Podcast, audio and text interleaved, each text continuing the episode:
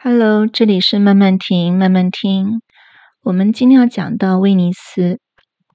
我喜欢威尼斯，会来到这里是因为冬天的欧洲嘛，选择有限。我虽然不是很怕冷，但我也不是很希望整个假期都必须要置身在雪地之间。地上容易结冰，不好走，尤其是对我这种呃在亚热带地区土生土长的人而言。下雪虽然是有一定的魅力哦，你看，每年在合欢山上，嗯、飘起雪的时候呢，那当下真的是游人如织啊。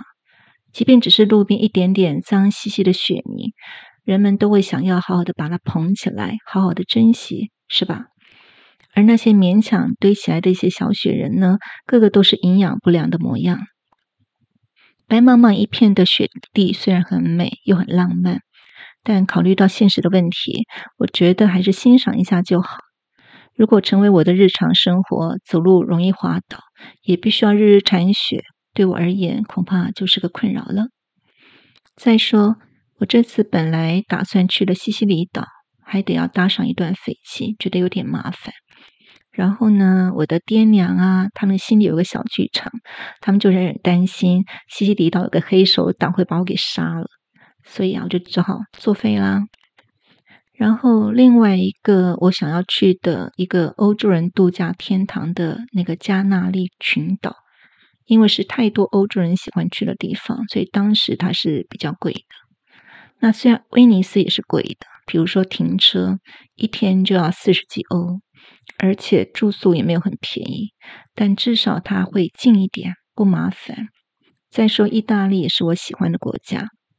于是最后我们就决定，哈，就去他，呃，就是去威尼斯了。威尼斯这个时常被提醒，啊、快要消失的水都，不去看看好像会后悔。而它也是个很有特色的地方，和多数的欧洲城市有很大的不同，所以我觉得是挺值得来一趟的。当时我们从瑞士一路开车过来，大概开了七个多小时。那在意大利的高速公路是要付费的，通常是在进入高速公路之前，你要在入口处取票。那这张票呢，当然要收好，然后在出口处他会计算通行费，就是你对着机器插入票根，然后付钱。除非你遇上问题，才会有工作人员的出现。当然了，你是可以用信用卡啦，会用现金支付。而它的过路费用是比台湾高出很多。然后意大利的油钱也不便宜。总之呢，我觉得自助啊、呃，就自驾开车，好像被扒了皮一般。那为了省时跟方便，我们决定住在大岛内唯一的火车站，就是圣路西亚车站的附近。在这里的房价虽然没有那个圣马可广场周边那么贵，可是也不是很便宜。但我们抵达的时候呢，是二月初的面具节的前几天，所以房价还算勉强可以接受。但是啊，停车费真是贵森森。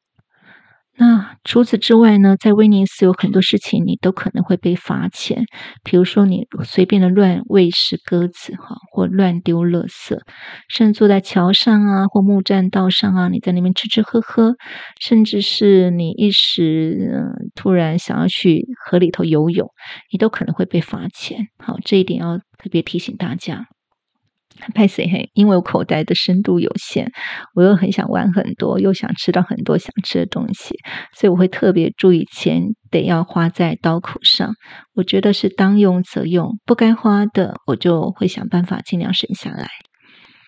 我们停在火车站旁边一栋大楼里，已经算是很便宜的了。记得停一天是四十欧。四十二欧还是四十五欧，反正就四十多欧哦。不过，呃，这家停车场的服务很好，它有很多的工作人员会引导你停车。啊、停好之后呢，大家都要把钥匙放在车子前面的挡风玻璃上，因为必要时候呢，就会有人帮忙你移车。你也不用担心车子会弄丢，可是比较重要的东西还是要记得拿下车。在意大利哦，你还真的是必须要规规矩矩的停在收费停车场内，否则呢就会有财损的心理准备。嗯、说到这里呢，我想起我一个朋友的朋友在意大利惨遭扒手的事情。他们是一对住在普罗旺斯啊，这是法国南部那一带的，大概是六七十岁的法国老夫妇。他们呢，就有一次开车到罗马附近玩，哈，就随便在路边找个停车，哈，就是免费那一种。等到他们进城玩了半天回来，哦，车子就不见了，而他们重要的证件都留在车子里头。当然喽，里面还会有一些财物的损失。总之，最后他们是费了很大的劲，哈，报警啊什么的，哈，最后他们才勉强回到法国，心情就很郁卒了。呃，在惨遭小偷这件事发生之后一年多，哈，他们就有一天，他们收到一封信，竟然是当时那个扒手寄来的。他们就跟啊，他就对这对老夫妻呢是很诚挚的道歉，说当时的他呢是失业了，家里头经济一时陷入困境，而他的孩子又很小，家人还生病之类的，哈。最后他觉得他不得已才干了小偷这件事情。那偷了车之后呢，他还找了管道把车子解体啊，就卖出去了。但做了这一件见不得光的一个龌龊事啊，他内心里头是一直很愧疚的。他也表示自己是寝食难安。看起来这还算是有良心的小偷，对吧？这个小偷在信上说呢，他最近这几个月啊，终于找到工作了，他的生活呢也稳定下来了。他觉得自己应该要跟这对夫妻道歉，他还想要存钱哦，想慢慢的把钱还给他们。因为在当时呢，车子里头有着这夫啊这对老夫妇的联络资讯嘛，这个小偷呢一直很有心哦，他就一直保留着。现在他终于鼓起勇气写了这封信，希望夫妻两个呢能够原谅他，而且给他一个啊重新做人的机会。听起来很感人，对不对？啊，小豆就说了，好，在他们留在车上的物件当中，他发现这对夫妻俩啊，对古典乐就很喜欢。那最近呢，在巴黎刚好有一场知名乐团演出的音乐会，那票价不菲，也很难买到。他好不容易呢攒了一些钱哈，终于辛苦买到了票，他就随信附上这两张门票，希望夫妻俩呢能够接受他诚挚的歉意，好给他一个重新做人的机会嘛。人心都是肉做的，收到这么一封诚挚的道歉函，你会不感动吗？于是这对夫妻呢也很感动哈，感动之余呢就觉得，哎，年轻人呢他做错事情，可他能够勇敢面对过错哈，能够知过能改，要给他一个机会嘛，他就很开心的接受了，还订了呃两天的巴黎的饭店。于是呢过一阵子呢哈，这时间到了，他在预定的时间他就北上去巴黎听那场演奏会，那结局就应该这样子完美收场，对吧？可是结果是呢，他们从巴黎回来后一开门，他家里头几乎空了，所有值钱东西啊，什么古董啊、电器啊、家具等等，几乎被搬光光。他们邻居还以为他们搬家了，就是好一个调虎离山之计啊！隔一年多呢，我还要再偷你一次。结论是呢，第一点哦，你在意大利千万不要随便乱停车。那第二个是。这个意大利的小偷是很有层次的，你以为只是偷一次的青铜小咖吗？不是哦，他是偷完骗，骗完再偷第二次的王者。这并不是都市传说，是真人真事的血泪史。哈，是我朋友的朋友他发生的事情。那再拉回正题哦，我们要谈到我们的威尼斯。嗯、威尼斯的辨识度很高，它有一百一十八个大大小小的岛屿。好，它也有一百一十七条啊水道，还有四百零一座桥梁。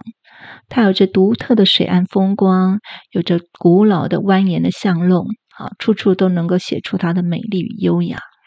那一道又一道的弯弯小桥啊，穿梭在城里头每一处的水道，和绝对会让你迷路的曲巷，谱出了威尼斯这别具一格的面容。在这里呢，你是听不到任何汽车的噪音哦，也闻不到汽车排放的废气。有很多海鸥就在你眼前呐、穿来舞去，常常让你有一种好像走入那个电影场景的那种感觉。那在每一个转角处呢，其实似乎你都会容易遇得上让你惊叹的人事物。还有很多美丽的古朴建筑是飘荡在水上。那在每个建筑的水中倒影，好像上了釉一般的光彩亮丽，特别是在彩色岛上。以往呢，我会自以为是的，尽量避免去所谓的景点，尤其是那种会塞满一堆游客的指标型的城市。但威尼斯是不一样的，我终于体会到它那种魅力之所在。哈，连路人的打扮都会觉得好好看呢。我特别喜欢一大早在咖啡厅里头点一些刚烤好的、外皮酥脆的、内馅松软的面包，再加上一杯咖啡。然后我喜欢坐在里窗户里头，欣赏窗外路人的行色匆匆，还有他们的穿搭，特别是女人。那意大利女人们的衣服配色，呃，往往都很大胆亮眼，然后很有设计感。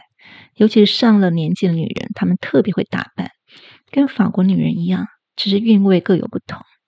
虽说来往的不见得是意大利人。可是你可以从他们的眉眼啊，哈，从他鼻子啊，还有他们的打扮那种风格，你是可以感觉得到的。嗯，还有哦，很少喝咖啡的我，这次我在威尼斯喝到意大利一个品牌，这个品牌我不会念，哈，我只会拼哦，它是 L A V A Z Z A，哈，但我觉得非常惊艳，它上面还覆盖着一层明显的那种金黄色的油脂，于是你喝起来口感是很滑顺的、浓郁的。让不习惯喝咖啡的我呢，竟然就爱上它了耶！后来我在超市里头特别去找这个品牌，它价格呢也非常亲民，我就把它带回来。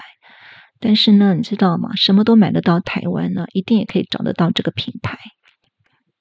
在意大利的物价相较于欧洲是便宜的，即便是在游客众多的威尼斯也是这样。我原本没有打算要购物，但是呢，还是忍不住。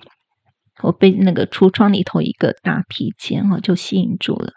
这是好好看的披肩哦，它混羊毛，质感呢摸起来是非常的那种很有触感。它花色啊、样式啊，我都很喜欢。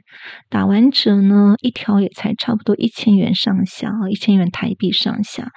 那你能够不戴吗？不戴就太对不起自己了。然后呢，你冬日在威尼斯的小巷中闲逛，即便是人潮不是太少，但总不像是夏天的威尼斯哦。那是欧洲开始放长假的时候啊，一群人群杂沓，水泄不通。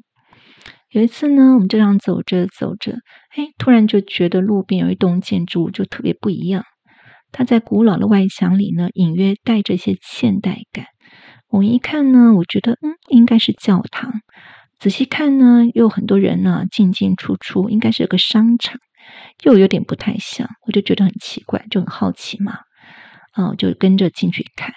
天哪，那是我见过最美丽的超市，就超超市超级市场，有点像伦敦那个哈罗斯百货啊，很有特色，但它不像哈罗斯那样的精致跟富丽堂皇，可是它绝对有别于一般超市的气质。你一进门的天花板呢，它是很厚很厚的那个木条交错，那两旁呢是锻铁的那个楼梯哈，那个扶手是锻铁做的，就一路蜿蜒向上。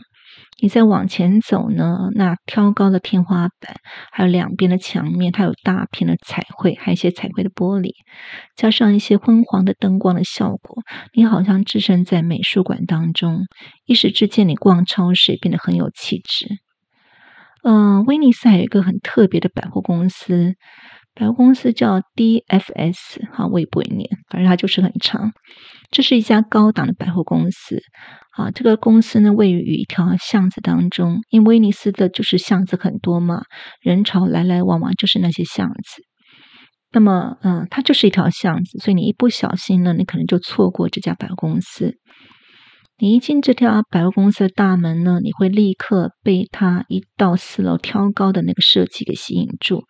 它挑高的内部的广场墙面四周是那种拱形的窗户的造型。那每个内窗里头，它隐隐约约的打上一些深红色的灯光。它的手扶电梯也非常的有趣，它的电梯踏板哈，就中间的部分它漆成像前面窗户造型周围一般的那种深红色，就是那种红毯哦，就是比如说我们的奥斯卡金像奖那种颁奖的红毯一样，没错，就是那种红毯那种深红色，是很有质感的红色，一点都不显俗气的深红色。在这家百货公司很棒的一点是，它的顶楼露台是可以俯瞰大运河风景的绝佳的位置，它可以把整个威尼斯的美景是尽收眼底。可是呢，你一定要记得在事先在网上预约，你才能够免费参观到，而且每个时段都有一些人数的限制。你预约好之后呢，你还要在现场排队，让工作人员显示你收到的邮件的通知的号码，你才能够顺利登上顶楼的露台，让你进行拍照。那我记得参观的时间应该是十五分钟吧，不是很确定哦，但是不会让你待太久就对了。嗯，在威尼斯的窗户哈，就是 window shopping 是很过瘾的事情。你可以看到很多手工的玻璃啊，啊，就是美丽的琉璃的作品。比如说，它有很多那个娇艳欲滴的栩栩如生的红樱桃。你也可以隔着橱窗看着店员做那个手工的披萨。虽然我也不吃披萨，但是那一大块一大块的香气四溢，有些时候又厚又软，有些是外皮酥脆。那所有的披萨都有一个共通性，就是它的配料都好多好多，那色彩又很亮丽、很缤纷，充分体现了什么叫色香味俱全。而威尼斯商人给客人的试吃也都很大方，比如说各种滋味的巧克力啊，他会端着一大盘巧克力就来到你的面前，你要什么口味呢？就尽管说吧。虽然我也不吃除了黑巧克力之外的各种巧克力，可是呢，还是会被店店员感动到眼底开出了花。再来呢，那个卖纪念品的小贩也都很棒，他会自动帮你讲价，虽然你都没有什么意见，他们就会自动降价。尤其是印度人，你在欧洲，你常常可以感受到印度人跟中国人他们有多么努力赚钱的精神。嗯，来到威尼斯呢，除了正着的大岛之外，你必须要看到的至少是玻璃岛跟彩色岛。你可以不要花钱在大岛上搭那个贡多拉那个船，你可以光靠两条腿哈慢慢散步就够了。但是你一定会需要搭上他们最主要也最快速的交通工具，就是那个船，你才能够往返各个小岛，还有稍微远一点的景点。这种水上 bus 的单程票，我记得是七欧，很贵哈，就你多搭。嗯，几趟就觉得所费不貲嘛，一点都不划算。于是你可以根据个人的需求，你可以选择二十四小时、四十八小时或者七十二小时或者更多的通票。我来的这时候是二零二三年的一二月份，它的票票价我记得是一天要二十五欧哈，你买一天票是二十五欧，两天票呢就三十五欧，三天票是四十五欧，那七天票就是六十五欧，就是你买越多就越划算。总之，二零二三年的开春的这个冬天，我特别能够感受到威尼斯的魅力，真真是不虚此行啊！今天的分享就到这里，我要谢谢你此刻在这里慢慢听我说着威尼斯的魅力，拜拜。